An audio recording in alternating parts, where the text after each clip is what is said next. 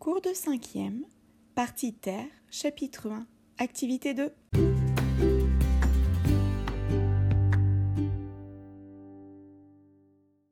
Bonjour à tous, j'espère que vous allez bien.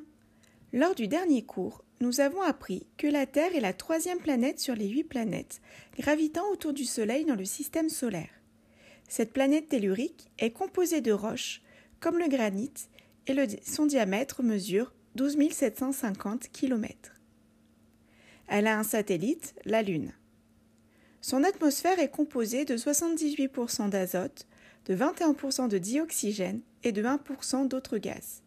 La température moyenne est de 15 degrés Celsius. Nicolas a compris la comparaison entre la Terre et les autres planètes. Il s'intéresse plus particulièrement au lien entre la Terre et le Soleil. Cela nous amène à la question Comment fonctionne la Terre dans le système solaire Pour y répondre, vous avez déjà découvert quelques notions d'histoire des sciences concernant les positions Terre-Soleil. Collez votre capsule sur la page de droite et corrigez.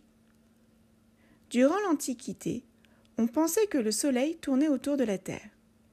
Au XVIe siècle, Nicolas Copernic pense que le Soleil est au centre du système solaire, c'est l'héliocentrisme.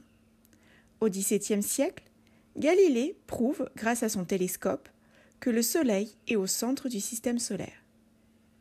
Maintenant, grâce aux différents ateliers, vous allez comprendre le fonctionnement de la Terre dans le système solaire.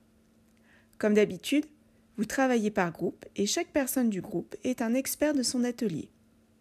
Chaque expert a cherché dans son atelier les réponses possibles pour répondre à la question comment fonctionne la Terre dans le système solaire?